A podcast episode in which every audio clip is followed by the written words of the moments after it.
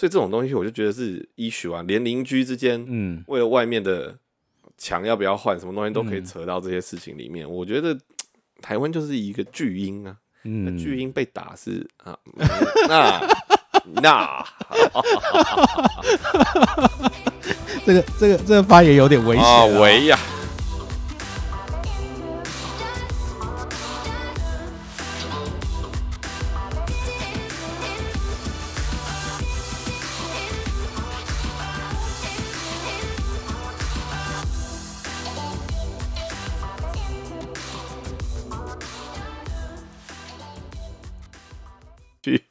真的？为什么？就就没有那个急迫感跟推进，就是对我而言，呃，就是开放世界的游戏，就是我觉得啦，哎，刚刚来的时候，我有在想开放世界游戏这件事情。哈哈哈，就我现在没什么动力，就继续玩它，嗯，为什么？为什么？因为你就会觉得好像没有一个急迫性要去救一个人，或者是做一些事。嗯，对，然后我就在想说，这是不是跟我们人生有点像？怎么说？就有些时候，有人会把一些游戏玩成魂系游戏，就是玩的嗯难度很高，但他们都是自我挑战。嗯嗯嗯就现在你看直播很多什么六师傅啊这一种，嗯。他们都玩什么无伤破关啊那一种，把自己给自己很高难度。嗯，呃，对，对啊，但是就是就是不觉得好像现实生活中有一群人就觉得说啊，我没差啦，我就安稳过日就好，我不需要很努力。嗯，刚刚讲到无伤，打个岔，帮人家广告一下，就是那个你你知道空洞骑士吗？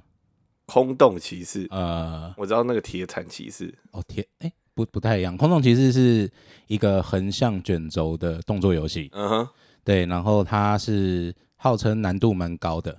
那我自己也有玩一下，是不容易啦。那 OK，他们现在在六月十号的时候有一个那个有一个那个空洞骑士的比赛，哦，是怎么样的比赛？是比就是赛速度还是？对对对对，对比赛速度通关。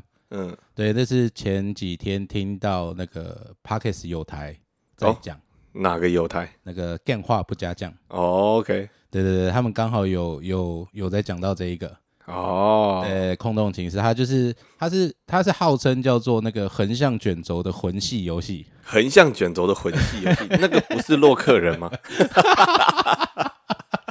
对啊，那洛克人难度也很高，可是我觉得玩起来那个空洞骑士可能更难一点。OK，所以空洞其实是主线就很难，还是设置难度以后才变很难它是设置难度就很，它本身就很难，它？OK，它本身就有一定的难度。那他们现在是要比赛那个通关时间，但比如说我举个例子好现代的人如果去玩马里奥初代或三代，他会觉得哎它很难吗？马里欧初代或三代哦，就是我如果像给现在的小学生或嗯国中生，他们去玩，他们会觉得这游戏有趣吗？我觉得可能会觉得没耐心吧。对，所以耐心嗯，这个东西是玩游戏是最重要的嘛？那现在人为什么这么没耐心？这么这么没耐心？不会啊，我看大家玩那个魂系死了三十几次，还是继续玩啊。所以嗯就是魂系会吸引嗯那些有耐心的人嘛？啊，我说的是一般普罗大众。那现在国小生、国中生会想要玩魂系游戏吗？好像应该会吧，我知道应该还是会啊，魂系还是卖的很好。你看《艾尔登法环》，可是卖的很好，跟会一直玩下去是两回事啊。嗯，然后很多人是看别人玩，然后买一块来收藏，但是搞不好连开都没有开过，对对不对？对，所以其实他们就只是喜欢看人家虐自己而已，因为是是这样子吗？偏 S 属性，是这样子吗？对啊，虐自己，或者是、嗯。啊，我懂了，其实就是像看电影一样，哎。就是每个电影都会有角色曲线嘛。哎、就像上一次是谁，就是是台通吗？嗯他不是说你人生遇到一个鸟事，然后嗯你就要想做是一个游戏啊，古癌啦，嗯古癌就说你人生遇到一个困境，遇到一个难处，你就当做自己是电影的刚开场，哎。因为电影刚开场都是一个主角遇到一件鸟事，哎，然后看他怎么样在这过程中去解决那一件鸟事，嗯嗯嗯，对对对？对对其实就是我们在看实况也是一样，就是有一个鸟关，然后嗯。就你就是过不了，嗯那就看这个实况组怎么样精进自己，然后一步一步，然后最后跟他一起破破嗯。关。然后虽然说你没有参与在过程，但你因为花一样的时间在这里面，所以你得到了一样的成就感。可是你还是没过啊。我觉得，我觉得比较，我觉得还是要自己过比较有那种成就感吧。每个人不同啊，但是我觉得大部分人现在都是这样吧，嗯要么氪金，要么那个啊，嗯，或者是就是玩游戏有很多流派，嘿，就比如说我之前有玩宝可梦卡牌，呃那，有一个流派就是机车派，对，哎就专门那什么什么什么机车牌，机车牌就比如说宝可梦卡牌手上一定要有牌嘛，对，那就是玩到对方玩不下去，就比如说他的手牌就一直把它归零，他抽到一张牌好不容易可以出，下一回合就把它归零，哎，所以他什么牌都打不出来，对。然后最后他就会 key 赌蓝，对，然后就不玩变真的快打，哦，不是变真人快打，真的快打也是有可能的，就不让游戏结束啊，然后让他一直很烦，一直洗，一直洗，一直洗。这种就是那种另外一个流派。这个这个好像是从游戏王里面出来的吧？嗯，卡牌游戏应游戏王应该是又带起一波风潮啦。但是那个时候真人快打跟很多那种机车流派就有啊，嗯比如说那时候马利克就是什么封印你的牌库啊，呃，就是有各种不同的做法，对。就是有邪道啊，有对。正道啊，对对对正道就是把你的怪兽打掉嘛，对，对吧、然后另外一种就真人快打，真人快打，我记得以前小时候只会出现在那个电动间比较多啊。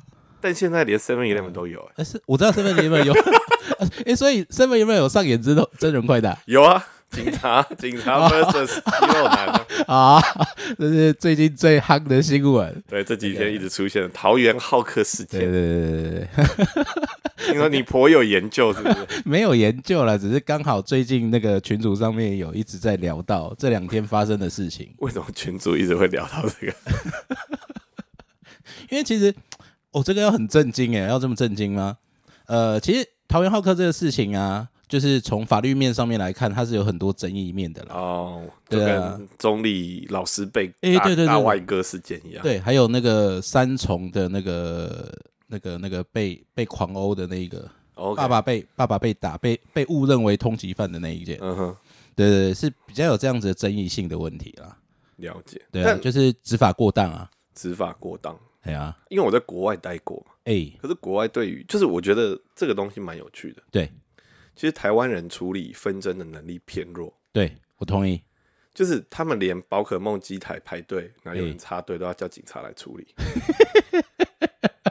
是假的？真的啊、呃，前几天好像发生，我不知道是谁谁谁，我一个朋友跟我讲的，哎就他们家那边忽然在 Seven Eleven 就是有警察来，他哎，就想说发生什么事，就是他因为住桃园吗？不是桃园，哦，不知道。然后就是有一个小，就是有一个小朋友插队还是怎样，然后大人哎就有纠纷，然后后来就请警察来调解。嗯，就我就觉得说，台湾人解决纷争的能力真的是有问题，什么东西都要有一个公，就是不能嗯，坐下来好好的谈嘛。可能可能不擅长，或是在情绪之下吧，情绪之中吧。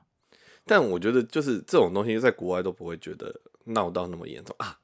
嗯我知道，嗯，国外有枪，大家心中会有一个底，会怕。嗯就如果他身上有枪，那怎么办？所以嗯大家都还是会温良恭俭让，嗯。不用没有需要请，或者是身上有枪，所以就说：“哎、不要叫警察啦，不要叫警察，嗯因为我身上有带枪。不是不是你刚才讲说比较温良恭俭让，我就在想，有吗？国外有比较温良恭俭让吗？”呃，所以一言不合就开枪啊，所以你也嗯会怕对方有枪啊，呃所以你就会礼让啊。嗯然后另外一种是我有枪，我怕警察来知道我有枪，嗯我就有问题啊，嗯，对吧？对啦，也是啊，没有，因为你刚刚在讲温良恭俭让的时候，我想到那个那个那个那个熊国，熊国是什么？就是那个俄罗斯他们呐、嗯，对，他们不是那个棒球运动没有很盛行，但是所有的体育卖场店一定会卖球棒，没有错，而且球棒一定是常常卖完的状态而且。身上全部是穿阿迪达的胶，全身阿迪达，阿迪达代言国。陈远，所以所以哎，刚刚讲到哪里我刚刚讲到，就是台湾的人呃，他们都不太会处理。呃，好，对对对，国国外就是国外有有对对对对对对，对不起，不想差差身上有违禁品，所以都不敢被警察。其实我觉得国外有一点，就是让我觉得你不想要叫警察，有一个很大的原因，嘿嘿嘿，他处理一件事情都会处理的非常非常的繁琐。嗯，就比如说以前我们被开罚单，嘿开一张罚单，他要给你开两个小时，啊啊啊！为什么开两个小时？不是来开一开就走了吗？他就会问一些问题，然后就走回去，嗯嗯，就不知道在处理什么，然后弄一弄，然后再过来再问一个问题，然后再走回去。嗯嗯嗯，所以你这样被拦截两个小时之后，你也没办法对他说我要赶快走，请你赶快处理，因为那些公务人员其实不理你。嘿，所以到这个东西最后的结果就会变成是，你遇到警察的时候，你就会国外都听他的，因为想要赶快解决掉这件事情。哦，其实他就是有一套程序去让你去强迫遵守他的嗯嗯嗯，哦，原来是这样子。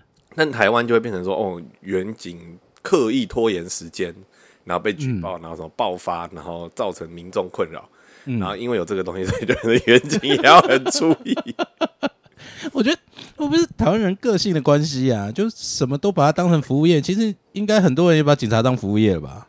也是啦，但是就很多东西我也觉得蛮妙的，就比如说嗯，资料流出，哎，就比如说上前几个礼拜比较严重的事情是，下雨哦，原来是下雨吗？是是下雨，会收到吗？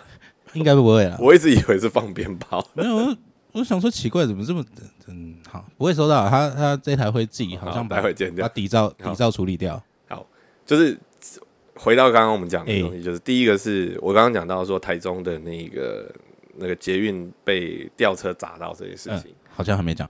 对我我刚我们我说哦我说就是哦我要我要讲这件事，我要讲，王总再卡一下，好，就是我讲到那个台中最近之前不是发生捷运被吊车给砸到这件事情嘛，然后不是台中的捷运局局长然后被咨询，嗯，比如说你在国外好了，哎。或者是一些发生这种重大事件，这些远景或者是一些官员要处理事情，并不会这么快嗯，来做这件事情，对。因为事情已经发生了，对。真相永远都在，对。但是你要花时间去整理它，嗯哼哼哼，所以它不会当下就出来反应，或会给一个答案或给一个回馈。哎，可是我觉得在亚洲区或者是台湾，就很快就希望听到政府有一个答案，哎。很快想要知道这个结果。可是很多时候欲速则不达，嗯，所以我觉得国外为什么这些事情会有一段时间的原因，就是因为他们都会花时间哎真正在抽丝剥茧。哎，那如果你有看 Netflix，有很多的实况实境的那种的犯案剧，哎哎它有些案件就花十四年哎在，处理他，然后才下定论谁是那个犯人，嗯，也有可能是连续杀人犯哦。对，然后以台湾或者是什么，你就像以前嘛，他就立刻说你哇找出一个戴罪羔羊，所以很多对啊对啊对啊。误判啊。对，可是你看美国，他们就是觉得说我就是要找到真实，当然他们也有误判，嗯。那，你就发现到说他们判案的的时间跟他们处理事情的严谨度是不同，嗯，而不是只是为了消灭一个情绪，然后立刻随便给个答案。对，所以所以所以是不是比较像是现在现在的状况？其实有时候觉得现在台湾的状况会是想要一直去把风向，会去看风向而决定事情怎么做。我觉得有一点是这样，就是其实嗯官员他对于他最重要的事情是拟定哎人民的情绪，哎，不是把事情处理好。嗯，对所以我觉得这个才是现在的问题。那这个状况下，远景就会有其他的压力，对造成他情绪失控，然后连续打人家十五棍。对，十二棍。我是不是在抽？你刚刚讲到这个远景情绪的部分啊，就是你看，你看，你看，如果我们今天是警察好了，看到这样子的状态，那难免一定都会有情绪。你说我们是警察，我们在处理，那对其实就是这样的啊，就是你是一个父母，对。你看到小孩有情绪，对，然后所以你就惩罚他，你就打他，嗯，所以你是指这样一一三。啊哦，没有啦，不是啦，所以你是指这个类似，应该是说讨厌浩克这个事情的话，就是呃，有一个非常身材非常壮硕，所以被叫浩克的男子。呃是健美选手，对对对对对，然后他呃，因为最近不明原因，情绪上面有很大的失控，嗯，然后到了一个便利商店去失控暴走，对，然后后来警察来了，那不知道发生什么事情，他跟警察，可能警察要阻止他或什么等等的，那导致他的情绪再度失控，嗯，然后开始跟两名远警开始动手大战，在这个 Seven Eleven 里里面，对对对对，在 Seven Eleven 里面就是大战，对，这是第一个部分，嗯，就是有流出来的影片。那之所以叫他桃园浩克的原因呢，除了他很壮之外，情绪失控，对，很壮，情绪失控之外，他有一个动作，我觉得个人是觉得还蛮好笑的，超级赛亚人 深蹲，对，而且他还配合大喊，啊！再见的 moment 要爆啦！对，然后，然后呢，这是第一段影片嘛？对，对，那再来的话就是又流出了第二段影片，他坐在门口的，对对对，他坐在门口的，那坐在门口的，这时候呃，他已经坐在门口，但是情绪上面呢，应该是他还是嘴里有念念有词，对，有词有咆哮，有对远景咆哮等等的动作。对，那在他会坐到门口去的原因，是因为之前远景有先向他喷辣椒水。嗯，哎，这个这个新闻上面还有他们他们这都有讲到的，就是他是因为被喷了辣椒水，所以他到了门口去坐下来，但是他没有没有很明显的攻击行为。嗯，对，在这一个部分，那这时候远景走出去外面之后呢，就是喝令他，应该是喝令他要进行逮捕的动作，但他警棍拿起来之后就甩了，连续甩了大概十二棍。哦，对对对，这是第二个部分。那还有第三个影片，第三个影片是那个男子莫名原因他就已经满头是血，然后躺在那个那个 Seven 的楼梯上面，然后远景从旁边走过的时候，还有两根那个已经被打断的警棍，棍在地上，对对对，那是钢制的警棍哦。对，大概就是这三段影片流出来，然后在现在在网络上面应该是大家沸沸扬扬的正在讨论当中。哦，对对对对，这大概是这个桃园好客的始末。但但我觉得我刚刚又想到另外一件事情，哎就是他被打成这样子，然后大家觉得很严重。哎，可是如果有个更严重的事情，这个东西是不是就觉得好像没那么严重？比如说直接开枪，嗯，对，没有错，可能直接开枪，但是我就说，比如说你看美国都是因为哎都是直接开枪，哎，然后我觉得美国还有另外一个，就是美国哎有一个很流行的节目叫做 Cops，就是哎警察。嗯。然后他就会放他们车上密录影片，嗯。然后遇到的那些 case，然后那个东西就是放大嘿，犯罪人。对。可是我们在台湾看到的都是警察很夸张，没有看到犯罪人很夸张。嗯，所以我觉得这都是一些形象上的问题。那有啦，他还是有暴打警察、还是有犯罪人很夸张的这一段啊。但是问题是，他的夸张就是大家会觉得不对等啊。对，没有，因为因为国家的国家跟人民本身就是一个不等对不对等的权利关系啊。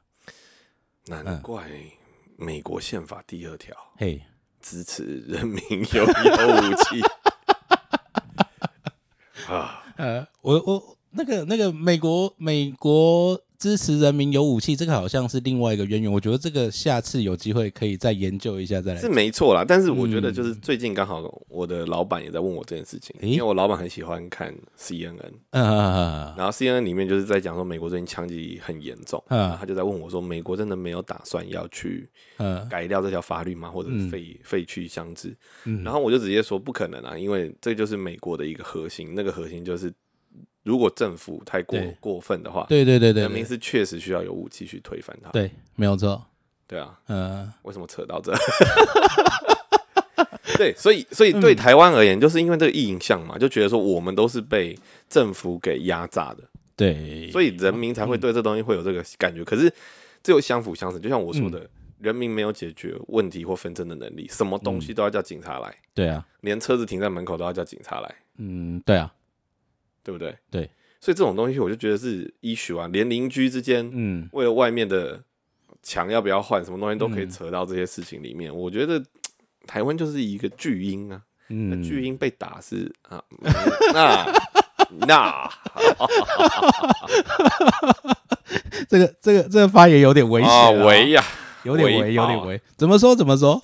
不是啊，我觉得本身就是人就是要从一些教训里面去学会嘛。就比如说今天这个状况下，嘿，你不站在警察那边的话，警察是不是执法过当？我觉得这个东西我不知道，因为我们都只是看到片面性。对，没有错。可是确实是需要让人家知道说，你做这些事情，你就是会被这样的处理。就像我说的，就是哎，前面我讲到，我被开罚单，然后一个罚单处理你两个小时，嗯嗯，那两个小时其实对你而言的惩罚是比你缴钱还要更痛苦的。同意。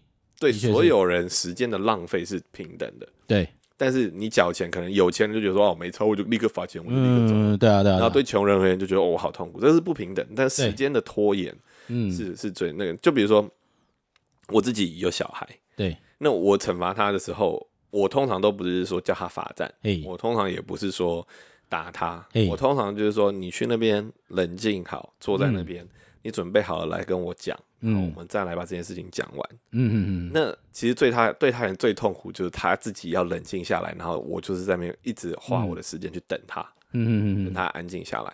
嗯，然后我后来仔细去想，其实我根本那个时间对他人就是一个最大的惩罚，诶，因为他那个时间他没事做，他嘿要强迫去想一件他不想要去想、不想要去嘿处理的事情，嘿，所以他会极度的痛苦。嗯，那是你儿子够乖，会在那边想没有没有啊，不是啊，就是我从头到尾以前到现在就是用这种方式，啊，因为我从来没有打他，我没有要改变，我一从一开始就是说我们都是要谈这件事情，没有谈完我们不会 move on。对，就像今天这个罚单没有开完，我不会让你走。嗯嗯嗯，你有钱，so what？你就是要在这边待满四十八个小时，对，然后从此以后你才会害怕嘛。这就才是就是为什么要有监狱，为什么要服刑真正的原因。你就是要去反省啊，嗯你每天都要去面对一个你很痛苦的事情，嗯对不对？然后你才会学到教训啊。嗯，可是现在太多，比如说你看，就像现在。很快的去抚平观众的呃民众的情绪，或者这些东西其实没有什么太大的意义啊。嗯，你就是把流程拖长嘛，你就是时间浪费掉，那你就是你自己耗损掉的时间。对啊，没有错那，你可以好好的来处理它，你的速度会变快。对，但是你是用一些不正确的方式，然后来处理，我就有能权力去把你的东西拖慢。嗯啊，而且我还告诉你，就是你这样做，你只是在浪费所有人的时间。这样才有办法让你的嗯，process 变快嘛？对，但是会不会其实警察也不想这么拖这么多时间在你身上？当然，就是因为警力不够嘛。但是我觉得这个才是一个比较好的制度，因为你看，像现在嗯罚款，嗯对不对？嗯或吊销执照，这些东西没有实质上的一个阻吓力啊。比如酒驾这些东西，嗯驾照被吊销或者是车牌被吊销，你不会阻止到他什么事情啊？嗯，关他其实我也觉得没有什么、啊，就是那个煎熬的过程，我觉得那个才是最大的惩罚。对，其实其实这就回讲到回来，像我相信现在可能有很多我们自己台湾的民众会觉得说，呃，警察是不是执法不够严厉，对不对？应该很多人都在讨论这个东西吧，就是就很多在这种这种留言讨论串里面袭警，对不对？在国外就是直接枪拿起来就打啦，或什么等等的，就会觉得警罚警察不够强势，是这样子吗？我觉得不是这样子，我觉得不是强势的问题，而是？你没有一个规矩在。对面对这个状况下，你会遭遇什么事情，你看不到，对，所以你就会想要去试。你试了以后，就变成说这一次这个状况就变成说，就所谓的 SOP 吧。哎、就美国的话，就是有一定的 SOP，就是他有这些权利可以做，他先赋予他权利，但他要不要执行是他可以选择。对，比如说我们开超速被拦下来，我态度不好的话，警察是可以叫我叫出车外，然后把我车上东西全部叫我把车上东西全部放到地上，然后让他全部都收一次，嗯然后警察就可以开走，我就要剩下来去把它自己收拾好。嗯，那这是这是美国美国可以这样子，可以，他有那个权利去调查你，他可以有权限的怀疑你的车上是不是有藏东西，然后去整你。简单来讲，我们会觉得说他是整我，他是执法官，但是他确实有赋予这个权，但他不会常用，除非是你态度嗯。可能不好，他开始怀疑你。但是因为台湾的状态是，只要你只要你不配合搜索，你不呃，应该说你不同意搜索，其实他是不能够搜你车上的啊、对啊，但是我就说这个东西嘛，就是如果警察他，我觉得啊，警察的嗯训练、当然是警察你要分成不同地区警察，还有不同的教育水准，还有对不同的道德这些，东西在。可是我觉得我在美国的经历，就是因为知道、听到的例子是，他确实有那个权利去做这件事情，但他要不要做？但就像你说，就是我们就要好警察、坏警察这些东西，是心理学的东西。但是我觉得，当我知道这些事情的时候，我自然而然我不是因为前提是我们都不是嗯，犯罪者，我们都是守法的好公民，对所以我们就会觉得说我们会乖乖配合。对可是犯罪者他可能就不是这样子，对，对啊。可是警察确实有一定的权限去嗯。惩罚，就是你不想要按照听他指令的人去做的。比如说，像是说说那个、那个中立的那个老师大外科事件，他确实就可以说，那请你就是先，你如果不愿意配合的话，那可能我要请你到警局稍待，然后请你家人把你的证件拿来。嗯，那他在警局等的时间，那对他而言就是对。那个时间嘛。对，但是警察没有这样子选择，对啊，他选择了对他行使强制力。对，所以我就觉得说，这其实就是你会有一些 option，就像小孩不乖，你可以直接打，你也可以直接给他惩罚。可是这个东西到最后的结果就是，可能别人抱你家暴，嗯对啊，但是你确实有有没有更好的教育的方式？就是我觉得就是不会教啊，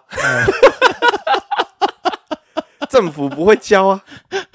嗯，就是我觉得就是嗯。那时候我在听新闻嘛，就是哎。现在我们有两个主流政党，哎、一个比较弱势，对，一个可能算是感觉起来比较强势。嗯。然后他就说弱势的为什么如今变成弱势，就是因为他没有教育他呃，的跟从的人，或者是其他的非他政党的人，说他的政策为什么如此的重要，哎、就是不会教。然后嗯。他们就只会说，我听到的民意是怎样，我就是靠这个我听到的民意这个族群是我的主体。对可是其实你身为一个政党，或你身为一个领袖，对，那尤其是民选出来的领袖，你是要教育你嗯的跟随者，你的理念、你的想法为什么是重要，而不是说我愿意单单听你们的想法嗯，去执行。对啊，那我觉得执法单位其实也是一样。你看我们的教育都告诉我们什么？就是只会跟你讲说，你吸烟在这个地方吸烟，你这边乱丢烟你是罚多少钱？你做什么事情你就是怎样怎样。可是有些东西是比罚钱可能被关、还要更重要的东西。嗯就像我觉得啦，就比如说比较好的方式，就比如说酒驾嗯嗯被抓到洗大体，嗯，那在这过程当中说，就是这个人而且洗的大体还不是一般大体，是被酒驾撞死的大体。嗯，我觉得那个就会看到那个 consequence。这个听起来是很不错啦，但是其实执行起来会有很多的问题。怎么说？怎么说？呃，去洗这个酒驾，呃，因为酒驾而事故死亡的大体。对那站在站在家属的立场，家属会愿意吗？不是，我是说另一个酒驾的人去洗对啊，对啊，对啊，对对，没有错，没有错，一样。哦因为因为其实今天啊，我懂你的意思你，懂我的意思。我懂你的意思，哎、那你说说看，我想 是什么？就是说这个东西是哎两方面的，有一个受方跟一个是没错，然后对可能另外一方其实他不想要做这样这样的事情，不想要哎呀，果然了解我。是我理解，就是这个是一体两面，就这不是一个单方面一厢情愿就可以。当然啊，对啊，就像那个我们都很支持大体老师嘛，对，但是问题是当呃当大体老师他自己本身有意愿的时候，事实上家属有没有意愿，还是最终他能不能成为大体老师最主要的原因。了解，对啊，好吧，我嗯。理解你的你的对啊，所以所以固然固然这个，其实我我内心呐，我内心也是觉得说，当然他去洗这个破损的大体，他会有很多的，会有很强大的这个教育的教育的意义在，但是实行上面确实是会有困难的。是对啊，好吧，你说的有嗯道理，但我觉得就是在教育的层面，是就是怎么样去改变，我觉得这个才是重要。嗯你仔细想想，比如说我们过了我们的教育到底改过多少？嗯，我们这时候讲改课纲，哎、但我们课纲改的是什么？是改内容。嗯我们从来不是改的是我们教学的方式。嗯那如果我们以前的教学方式是错的，那怎么办？嗯，我这样觉得好了，我觉得教育的方式啊，应该要很滚动式的修正对，啊，对不对？就是因为过去过去可能是对的，换到现在它可能是错的。对啊。可是你看，我们现在的主体的教育都是用考试去当做一个基准，哎、然后用这个东西去发展出我们教育的模式，就是为了应付这个考试。嗯对。可是你看国外，嘿，国外是以教育的主体是一个是一个基本功，哎，就是你的国英数，嗯嗯，就国外来讲就是英文跟数学，就逻辑啦，逻辑然后剩下的东西是你自己去发展。对，剩下的东西你就可以去参加合唱团，哎你可以去参加科展，哎，你可以参加其他东西。因为滚动式的东西就是以社团为重，或者是嗯以一个活动为重。对人小孩学生就会用那个东西去当他为主体。那哎基本的他一定要达到一定的 level，哎，对，但是我们这边不是这样。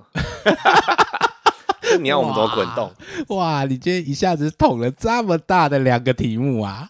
就是没有啊，就是随便嘛，就 是就是，当然你要卡掉我们从头录。没没问题，我我没问题。确实觉得，嗯就是这个东西，就是我们的体制。当你一个体制嗯有问题的时候，多少人敢去改变这个体制？这个才是嗯我觉得最大的的问题。同意因为，体制里面的人，既得利益者就不希望人去改变体制，因为他懂这些的玩法。对，所以我觉得现在的社会最常遇到的问题，跟教育遇到的问题，就是因为太多的人习惯，或者是你看，说实在话，我如果哎现在要立刻改变这个教纲，嘿，第一个冲击的就是已经要准备考试的人，对，对，然后还有以前现在正进行到一半的人，嗯，所以你根本没办法重新开始，重新改变这个体制。再加上另外一点是，现在又少子化，嗯，你看彰化一年可能今年下一个学年度，国小一年级学生只有一万个，嗯，然后准备要关三十几间学校，嗯，对吧？你就是这种东西，然后你又不改变，然后你嗯现在世代转变那么快，嗯，然后造成家长对于教育体制不信任，然后所以大家都宁愿自学，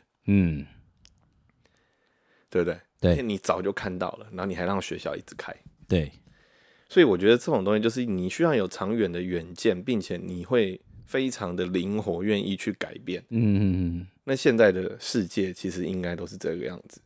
嗯，灵活的去改变，对，因为你新兴的犯罪，我们回到刚刚讲的问题，犯罪。对。新兴的媒体的东西规则，对。就举例来讲，NCC 可以管得到网络上面的媒体品牌，不行啊。对啊，那你这个问题存在以后，现在昨天的新闻嗯，讲到说，现在的上个月十四连续二十四个月，那有线电视使用率下滑，嘿。上个月掉了十三趴，嘿，很正常嘛，越来越少人被 NCC 管。嗯。可是你有一块是你完全都没有管到的东西，嗯，对啊，然后因为你又说你的体制卡在那里，所以让他们先犯罪一阵子，嗯。然后你再来管他，然后到时候立法的人是熟悉这领域，就已经在里面犯罪一阵子的人，所以他立出来的法绝对是符合嗯，现在在里面的既得利益者。我想我想这样子讲好了啦，因为其实很多体制上面的问题啊，并不是呃，这首先回头来讲，就是说我我觉得我们是一个不用不用怀疑嘛，我们就是一个民族民主法治的国家。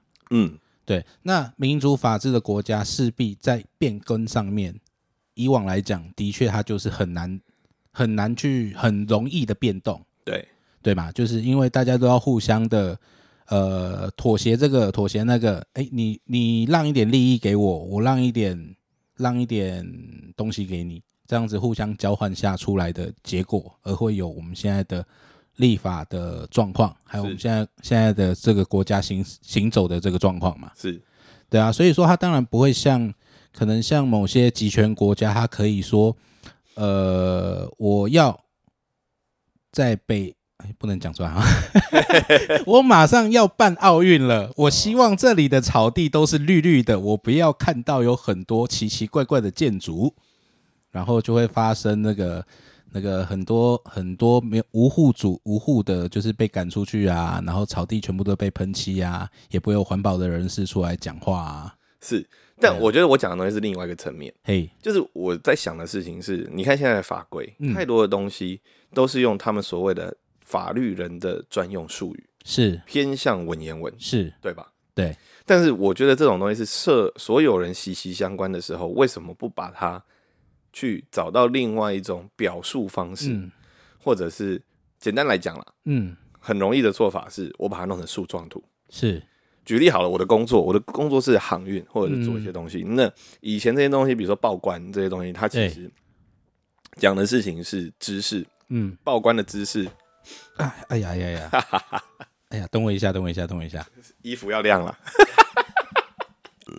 啊，回来了，回来了，好，所以讲到就是我刚刚都是都是就是哎，哎、等下 讲到我是做航运公司。做，航运航运系列的，然后所以就有报关嘛。嗯，那以前报关就是所谓的专业知识对，或者是一些东西，但是现在有一个新兴的公司，他们哎就会把这些报关的流程用成树状图，对，还有就是说你出的产品是不是原料，哎，还是你出的产品是加工品，哎。那你就点点点点点点点，嗯。那你就可以找到你要的价格，或者是嗯。你这个报关要走的流程是什么。嗯。那其实法律也是一样啊，嗯。这个东西是不是有什么？其实你就把它做成树状图，嗯。然后就可以归类出一个简单概要的 case。因为我觉得现在遇到的问题，嗯。就太多的东西会有隔阂，就是因为人民其实是看不懂。嗯，你你因为看不懂，所以你也不知道你应当有的程序是什么样子。对。但是你刚刚讲的这个法律诉状图啊，其实我觉得有困难。当然是有困难，就是因为有一些灰色地带，有一些漏洞，但是你有一个基础的一个、一个骨干嘛，你不是有一个不是不是在嘛。不是灰色地带，不是漏洞，其实应该是说，因为当一一个一个法律的定定，还有他要执行，或者是你现在犯了什么法，或者是你可能犯了什么法，这个状态下，它都会考量到非常非常非常多的因素，包括你的主观翻译啊、你的客观事实啊等等的这些东西。当然，当然，当然，对啊，所以说要把它变成树状图，我觉得应该有一个基础的架构存在嘛。我觉得有一个基础是，但就是比如说报关或所以所以它，什么当然会有很多不同的啊、所以那个那个我们看到的这刑法这些，就是它的基础架构啊。但是因为，但是我觉得哎它的基础架构又有一些言语上面的隔阂，嗯，所以才会造成很多人其实会觉得很多东西都会不服。当然啦、个人主观意识也是会存在，对，但是我觉得这东西是确实有一天可能会嗯。被 Chat GPT 给取代的。因为我真的觉得这些东西其实都只是，就是一定有办法归纳出它的骨架跟逻辑。嗯，因为法律是一个讲逻辑的事情，虽然说它有很多的变因、很多的参数在里面，对，但背后有一个核心的东西一定是存在的。是，那那个东西是可以理出一个逻辑，嗯，所以我觉得树状图是对于可能百分之六十五的 case 嗯。是可行的。诶、我觉得，我觉得这样讲好了啊。我觉得可能，可能你呃，可行的部分可能只是你可以参照，对，对，事实上是你可以参照，也就是你有可能会走到什么样子的状况。就想假设说，OK，我今天如果想要，我今天如果想要偷一台车，嗯，我起了这个念头，树状图一，对我想要偷车，然后再就是上去说，诶，我如果偷了这个车，或我没有偷这个车，我有什么什么什么状况？是这样子吗？就应该说我的车被偷了，诶，然后你找不找到犯人？找得到哎，犯人是一个人或是一个团体，对然后再继续往上走。然后我的车现在找得回来吗？找不回来。对然后对方有赔偿金的能力吗？对有跟没有，然后之类的，然后这样往上。哦，我懂你的意思。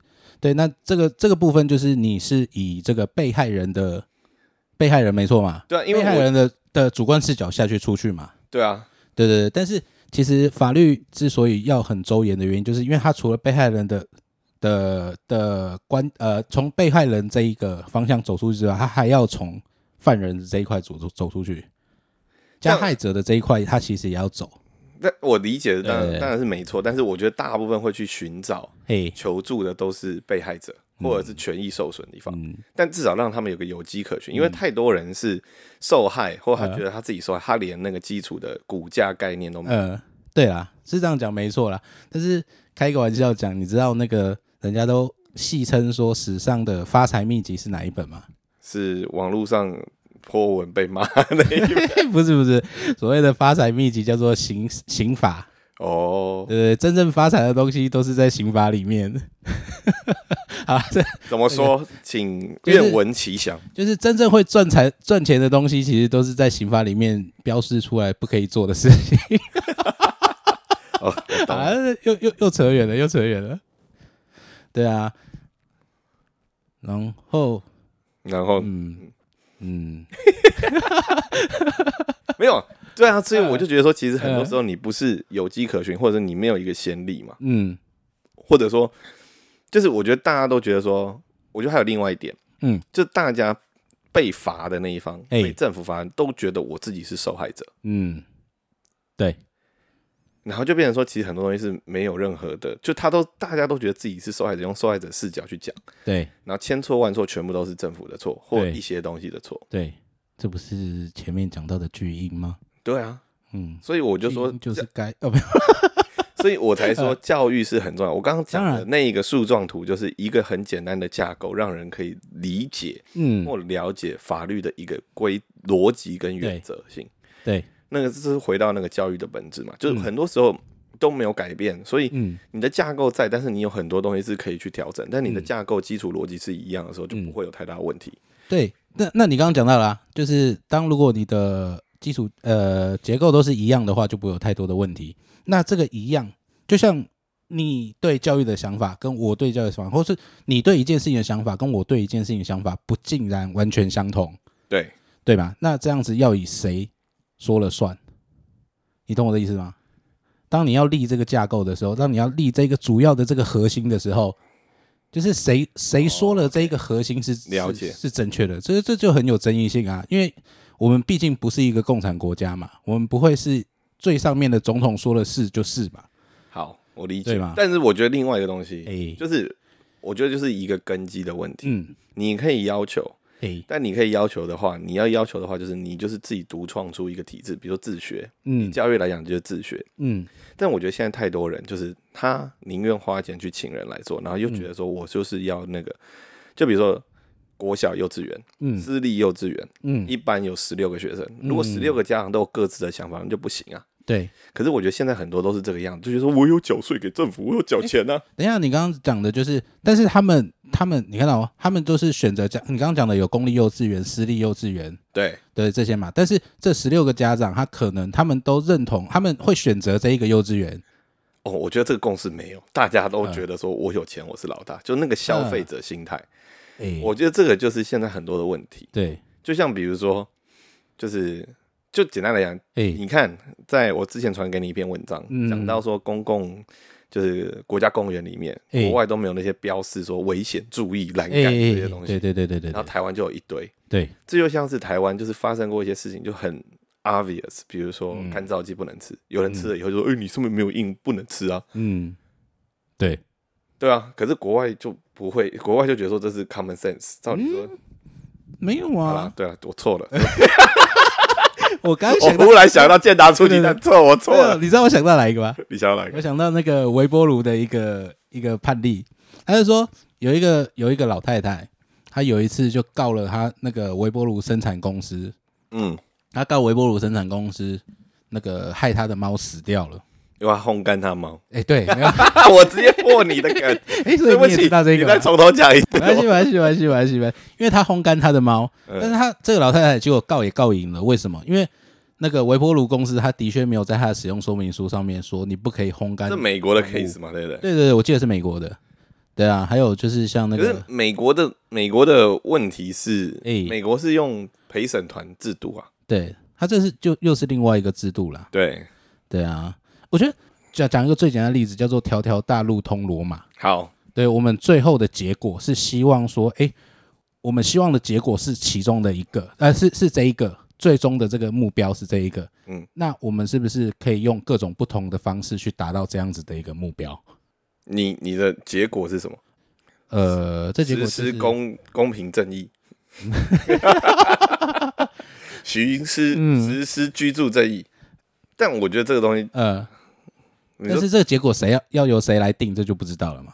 结果谁来定，就是要由推动者。可是我我的我的前面讲的事情是，呃，就是基础认知，嗯，大家都没有所谓的基础认知里面，这个东西就是我们很多时候是没有去定下那一个根基的。嗯，就像美国的宪法，虽然说有很多的争议，但它的基础根基在那，而且人民是可以清楚知道为什么背后有这些原因。对，但现在太多的东西是你根本找不出来为什么背后有这些法规法条设立的原因，诶，其实有啦，只是大家不太不会花时间去找。要花很多很多的时间去找。可是我觉得，就是因为这些原因跟现在可能已经不符合了，嗯但是他们又没有去调整，嗯，是吧？对啦，但是不好不容易调整啊，就就又讲到我们但是这个前面讲的，对啊，但是这就是问题所在，就是你就会跟不上时代啊，然后你就是很多东西就是这个样子啊。嗯你没办法去，就是为什么美国是用陪审团制度，他们就是用前面的 case，、然后因为所以在每个时代会有不同的情形跟价值观嗯演进下，所以他的法律是会他的评判的基准，它不是法规法条，嗯是他的法规法条是死的。嗯你做了什么事情，你就是惩罚这个东西是另当别论，嗯这个就是法，就是警察执政的一个执法的一个基准。对，可是人跟人之间产生的民事诉讼，嗯。或者是跟商家之间产生的诉讼，嘿这个就是用时代的价值观去做演进跟推断的，对，所以这两个是分开的。嗯。但是我们这边就变成说两个是混在一起的，嗯，有吗？没有吗？所以我们的嗯。它至少有一个东西是会跟着空间、时间、环境，嗯。然后改变是跟得上时代的。嗯。但我们的东西是一定要经历条条条条条修改，嗯，没有啦，还是有在也还是有在变啊。但是变的速度很慢，而且变的速度其实是要看那个既得利益者有没有办法推动它。呃，有一句开玩笑的话叫做“法法条百百条，要用自己瞧对啊，可是”，问那题就是解释的权利嘛。但是解释的权利现在又变成你的根基的定义，就是很多是民法的东西或者东西，但是都写的太死了。所以没有啊，所以所以才会有才会有大法官解释啊，但是大法官解释，但是所是以才会有现哎、大法官解释已经但是大法官都年纪多少？不能这有年轻的大法官吗？不能这样讲，因为真呃真的不能不是说年轻的大法官那大法官有几个？大法官我不知道几个忘哎、美国就是那几个、啊，美国就是也是嘛，五个啊。但是问题是他们会汰换，他会按照政党，然后去去看民众的去想哎、法。台湾也是。啊，但是台湾也是会改的大法官是谁，你都不知道啊，他的背景是什么都不知道啊。呃那是我们不知道啦，但是那个问题是，律师都知道啊，但为什么他啊？好吧，啊，可是问题是，这个才是重点吧？这个这个才律师都知道，不是啊？就美国就会吵，嗯美国总统上去，然后要换哪一个大法官，哪个大法官要退休。台湾也是啊，但是问题是，台湾不会，这个新闻没有人要看啊。但这个才是重点啊，这个才是其实其实你讲的这个台湾也是啦，好吧。人家至少 CNN 会报，民事啊、台视啊不会报，公一样视也不会报。对啊，人家现在而且现在是谁也不知道，你也不知道他的背景，他判过什么案为大的案例。因为人家不爱看啊，人家现在喜欢看桃园好客啊，或者喜欢看那个武艺少年啊，好了，算了，没救了，赶快移民了，大家。你是不是啦，而是我自己 嗯的观点啦。但我觉得，我自己觉得，就是有很多东西嗯其实是很没有清楚，或人民要清楚知道这些事情，嗯。就是你就要花钱才可以去知道。嗯。可是我觉得法律这些东西不应该是要变成这个样子，嗯。因为跟你息息相关的东西，你照理说你是自己会有一个比较入门的脉络存在。对是。当然是律师这样可以赚钱没错，可嗯是我觉得如果说刑法这种跟我们息息相关的东西，这个嗯。反而我觉得这个东西不是专门，因为这东西会有懂的人就可以拿到既得利益。的确没有错，但是其实你看啊，像呃像国外也是啊，国外不是也是这样子吗？不然为什么美国律师这么多？国外也是没错，但是我就觉得说，但不是用国外跟台湾，但我就嗯是生而为人呢、啊，我觉得这一点是一个大家可以思考的事情。嗯，照理说，你才这样子，你才有办法实施所谓的公平正义，而不是你有钱请得起律师，你才有办法赢。的确是这样子，没错。但你如果是这个状况下，自然而然就会产生对立。对啊，所以所以才会说，但是问题是，呃，像你刚刚讲的，其实像刑法来讲，又不是说你看得懂它的字面意义，他就能去做这样子的判定。所以我刚刚才会说，它其实有很多很多的呃主观主观翻译、客观构成事实等等的这些东西。是啊，但是我、啊。但是我讲，这才其实这个这个部分才是真的律师专业的专业所之所在。可是现在太多人都是嗯。把这些东西，或者是就是一个小的 case 好了，嘿，但是有钱人就是有钱可以请律师，对。有公司就可以有钱去，没错。所以这种东西就变成说有钱人就会赢，嗯，所以我才会说你还是要有一个底，那个底就是一个基本的嗯两致的判断，然后基本两边的律师水平绝对是一样的，嗯根基是一样的，是相同的。嗯，那个我觉得那个才是真实的东西。当然你会有很多的理由跟什么东西，但是嗯我觉得台湾太多都会变成钱理法，嘿。其实很多地方都是啦，对，有钱然后就可以理。对我刚刚说很多地方都是，嗯，对。对不对？对，也不是法理，也不是法理情，OK、嗯但我对认为真正的架构是法理情，嗯。就是法是一个基准，嗯，理就是你讲的客观事实、主观事实，用逻辑理，然后对，这东西结束之后，这个人如果就算输，但是因为他的理里面有很多的因素，对，所以社会有一个机制，因为情面的原因来扶持嗯。他可能不小心犯错的人，对，这才是正确的架构，其实其实应应该来讲，理想的状态是这样。对，吧？可是我觉得现在就是那个法就已经有一个门槛存在，一开始就是都是这样子啊，所以所以你看才会有那个法律白话文，这个我真的要推一下他们，嗯，这个真心推一下他们，他们都是尽量把一些法律的法律的相关知识用比较口语化的方式。白话的方式，法律白话文运动，对啊对，啊，就是我觉得我就是我就想要讲这件事情，就是嗯你连一个可能大学毕业的人都看不懂这些逻辑跟这些东西在哪，嗯因为里面太多的专业术语跟这个，你不如就是好好的让传达出来，让人嗯懂到底是怎么回事。所以这个就是要从很小开始教。我觉得现在小朋友很多都都开始有在落实到这个学校教育的这一块哦，印象中是有了。真的吗？对对对，现在的小学小学教材我记得里面有，因为我印象中好像有教到，不像我们以前学的东西啊。可是，可是我觉得还有另外一个，就是让人看到这件事情的后果，跟你所要承担的责任。嗯很多时候，我觉得我们都没有在教育层面教育一个人，说你做这件事情，你可能发生什么样的事情，嗯你可能会有几条路。你嗯，偷的东西，你有几条路？一可能是没被抓到，嗯。然后你就可以享受这条你偷来的巧克力。对，二，你被抓到了以后，你可能要被罚钱，嗯。然后你还要被抓去关一个礼拜。那你觉得这一个礼拜的时间，再加上罚钱，跟你与其花罚钱，然后去避免不要被关一个礼拜的时间，你选择哪一个？啊，我觉得这一块啦，就是我在、我讲的事情是，除了是受害者可以依循以外，嗯，也让这些可能想要犯罪的人知道说你可能发生的事情是什么。嗯因为太多的东西是为了一个小小的利益，然后牺牲掉很大、啊。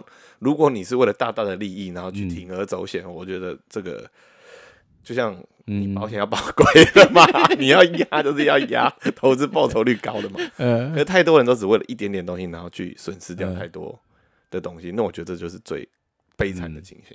嗯。但是很多人都看不出来说做这件事情会有什么样的后果，嗯，这一点我觉得这个教育非常非常看重要。看不出来吗？很少啊，嗯，你看中国至少我讲中国好，中国你会哎看到有一些案例的纪录片，对。那，些纪录片都在讲说这个人现在多惨，嗯。然后身败名裂。嗯，但台湾没有啊，台湾没有吗？台湾哪有在讲说一些案例是后来很惨的，有都在讲说这个人没有没没有啊，都在讲说这个人多难抓，嗯。这个人多刁钻，哇，好会藏。嗯。没有讲到他后来造成他家庭发生什么事情，然后或者是用那些角度去看，嗯。对人们好像对于这些东西，就是你没有教育他到底后来嗯。发生了什么，好像做坏事就只是付个钱关起来就好了。嗯，有吧？但那个警贺阻力太低了啊，贺主力太低不会啊，我看大家还蛮爱看的、啊。你看那个那个那个 YouTube 上面的那个，可是那个都只是讲犯案过程啊，他没有讲这个人后来发生什么事，也还是有啊，像什么？有像是像是那个那个就直接被开枪打掉啊，或者是他后来后来，当然这后面没有很多的琢磨啦，对啊，那我觉得这个是另外一个角度下去思考的，就是说，呃，他的犯罪事实前面他已经他他有讲他前面的犯罪事实，但是他后面后他所面承担的责任没有？对他他所承担的责任，就是要么就是被关，要么就是枪死刑嘛，或者是终身监禁嘛。但台湾没有终身监禁，那是另外另外另外一回事。对啊，对啊，大概就是有告诉你说他做这些事情最后的结果。但也没有讲说这个人他的后面的想法或一些事情，嗯对我觉得这是比较可惜的。嗯因为比如说我看了一些节目或者是嗯。Netflix 的，至少都还会听到加害人嗯。自己讲的，但是这个我觉得也跟法规有关了、然后也有一些这是长期对于这个议题关注的嗯。记者，然后就把它记录下来，所以可以呈现。对啊可，是我觉得我们对于事件，嘿我觉得台湾人嘿。专注于事件，嗯。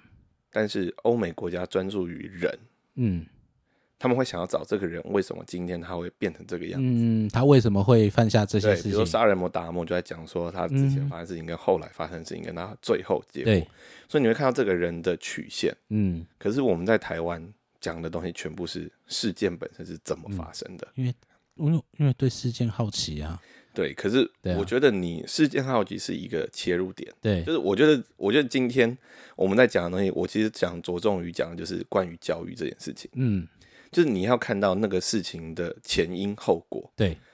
所以这件事情是怎么发生的。这嗯。个发生绝对不会是因为这个人去抢劫，而是这个人为什么要去要去抢劫，嗯。他曾经经历过什么，所以造成他今天变成这个样。诶，所以这个就是你刚刚讲的，呃，法理情后面情的这个部分嘛。对，可是我觉得这个东西就是在我们社会里面非常少传达，我们只讲法，嗯不是罚是惩罚的罚，不是嗯法律的法。嗯。我们只觉得讲惩罚，我们也讲说这件事情是不对的，可是我们没有去探讨这个人为什么会做出这件事情，嗯。那就不会对我们可能是身为父母，嗯。身为老师嗯。或身为一个人，会去关注到生活当中是不是有一些人，我们确实是可以去阻止他嗯，发生这样的事情的经过。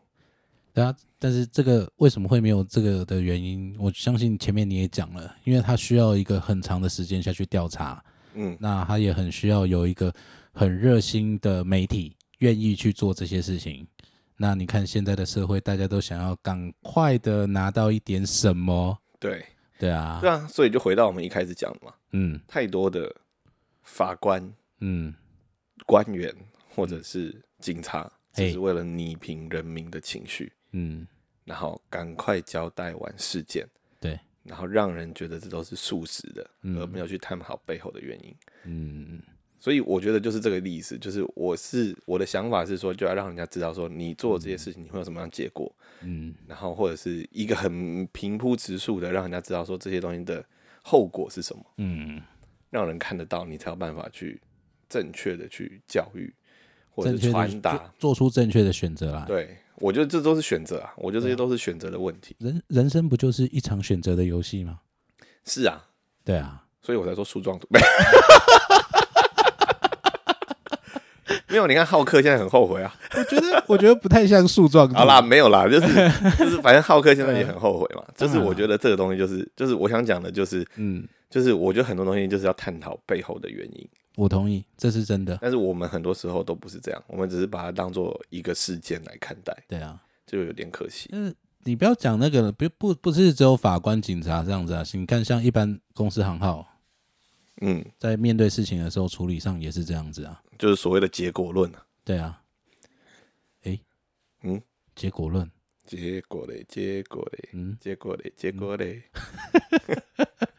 没有，就是他们会想要很快的去把一件事情米平掉啊，一直都是这样。子啊，就是因为不没有在那个风头浪尖上，是，就是我觉得有一个东西就一直提醒我，就是你的做事的四个原则，嘿，一个就是它就是分成四个象限嘛，哎，一个是重要，一个是不重要，一个是很急，然后然后一个是没有那么急。哎，其实你的顺序，很多时候我们都是变成很急、很重要优先，然后跟嗯很急不重要是次要优先，嗯。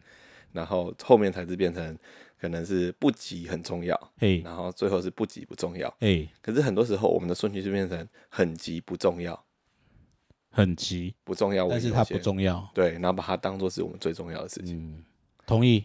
照理说应该是很急很重要优先，然后再来是很重要不急，对，然后最后才是，然后再来是很急不重要，嗯然后最后才是不急不重要。嗯，所以第二个跟第三个顺序才是造成我们其实影响是更深远的，对啊尤其是那个不急但是很重要的事情。嗯，同意。对啊，太可惜了。希望大家可以知道这一点哦。我们最后还是要有一点 正向的结尾。然后 repeat after me，很急很重要，很急很急很重要，不急很重要，不急很重要。很不重要，很急算了。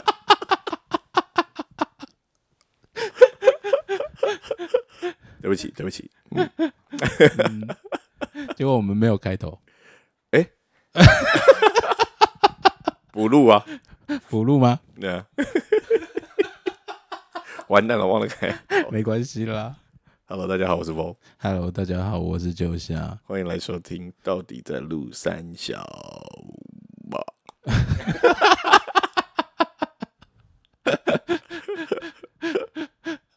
啊，最后有没有想推的什么东西？我最近没有什么想推的。你最近没有什么想推的哦。对啊，嗯，那那那那我想一下，我最近有什么想推的？最近有什么想推的？我推的孩子，我最近没看什么，我最近都，呃，我最近都只有看那个《嗯蚁人与黄蜂女》我还没看量子。狂热，呃，因为刚上架。对啊，听说没有很好看。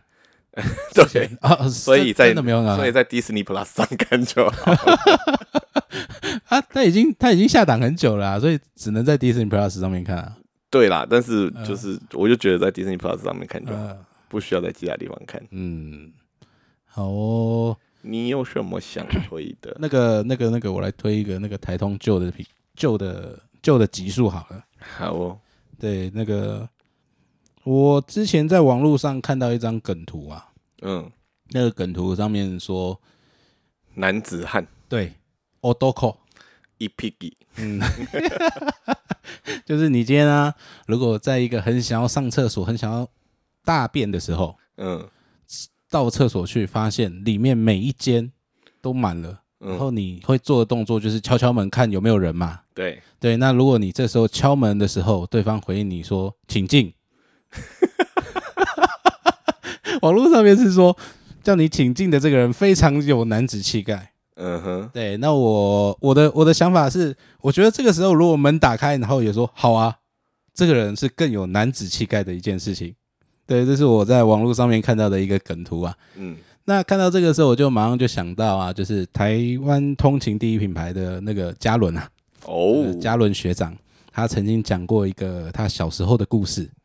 小时候嘛，对对对，国中的时候，哦，对啊，算小时候吧。算，对对对，他有一次就是一样一模一样的情形啊，他想要去上厕所，他很急很急很急，下课他就马上冲到厕所去，嗯，结果全部都冲，全部都全部都满全部。的门都是亮红灯，对对对对对，然后他就开始敲门敲门敲门，就这时候呢，有一个非常有男子气概的人知道这个是他同学，哦，然后就直接问他说请进，要不要一起。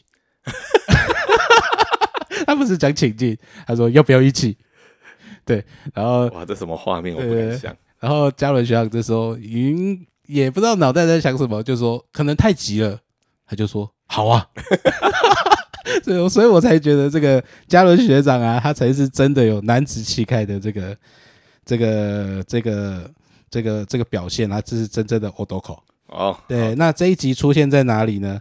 这一集出现在台通台湾通勤第一品牌的 EP，我记得好像是一一九还是一二零，哦。我看一下，我看一下，我看一下。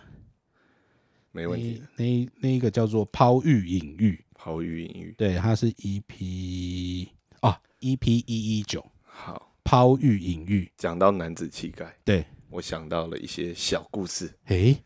就是你有当过兵吧？诶，有。当兵的时候，有些时候十四天。冲水，啊，没关系，你讲你讲，冲水是没办法使用的，诶，所以蹲式马桶嗯。就，会层层叠、千层排。到最后你蹲也不是，这样子的厕所敢进去的人呃，是男子汉吗？是我相信他是男子汉，那时候你看到那个画面就会知道说，哇，为什么漫画里面大便会这样画？原来是有道理的。看来我们终究逃不过屎尿屁呀、因为你提了抬头嘛。好啦好啦，反正那个 EP 一一九抛玉隐喻这一集非常非常好笑，除了那个嘉伦学长的这个还，有社区小河，诶，对对对对，那个社区小河一点零的故事，没有错，大家可以对对对听听看。对，真的可以去听那一集，非常好笑。好的，以上言论纯属瞎掰，完全代表本台立场。我们到底不知道，我们到底录了三小，谢谢大家，我们下次见。